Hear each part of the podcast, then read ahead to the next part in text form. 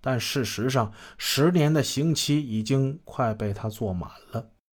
我问董云的父亲董立忠，若是董云认了罪，人间服刑的话，通过减刑，他现在可能早就出来了。董立忠斩钉截铁地说：“不能认罪。”董云出事，最让他可惜的是，若没有这个插曲，他早已转正，现在应该是一个可以佩戴警衔的警察了。想到这三个年少的孩子，我在心中升起了一份沉重的责任感。我要给他们还原一个真实的父亲和母亲。对于落难之人，我不夸大他们的冤屈，也不回避他们的过错。我不想胡编任何一个细节，甚至任何一个字。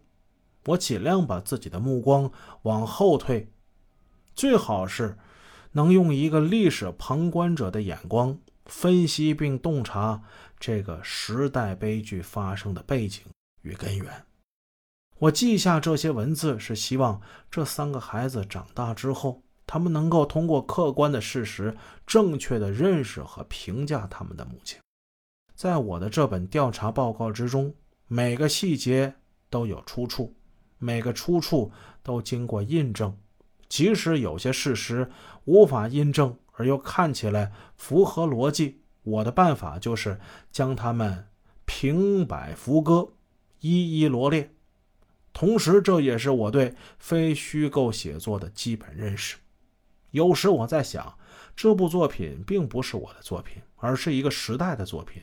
我只不过是路过纷繁复杂的世界时，不小心打开了一扇门，看见了一个离奇而真实的故事，并把它记录下来而已。我唯恐虚假的东西在我记录的文字里呈现和流传。在义城的那八天时间里，我四处寻找马朝辉、李文浩、李慧、董云等人的亲朋好友。请他们回忆过往生活中的点点滴滴。我可以肯定，那几天我是那个县城里最八卦的人。我还想尽办法让他们的记忆重新回到那个血腥的夜晚。我相信那时我是那个县城八卦人里最残忍的一个。我不能容忍自己在记录过程中的任何想象与发挥，所以为了细节。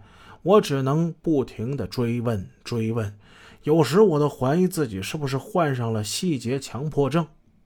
第二，错案的出现损害了司法的权威、公信力以及普通公民对法律的信仰。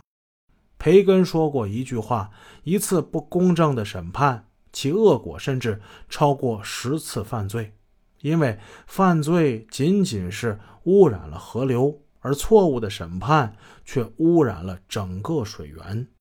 纵观马朝辉被杀案的全过程，我们可以看出，非法羁押、刑讯逼供、暴力取证、有罪推定等怪现象在此案之中先后上演。涉案人及其庞大的家族人群，大都是第一次如此真切地面对司法。如此大失水准的司法水平，完全颠覆了他们对社会公平与正义的心理预判，甚至有人对司法公正从此丧失了信心。二零零六年五月，高考已临近，专案组第二次来到义城中学，找到高三年级的李哲去作证。此时。教室后面的黑板上写着每个同学心中理想的大学。李哲名下的大学写的是中国政法大学。法官、警察、律师都是这个少年未来的职业选择。但是在和专案组的警察接触之后，他改变了志向。他说：“他感觉这个行业很那个。”我不同意他这样以偏概全的想法，但这次和警察的遭遇确实让他感到万分沮丧，甚至开始怀疑人生了。当时警察一直在问他李慧案发当晚的穿着情况以及他和李文浩离开他家的时间。李哲据实回答：“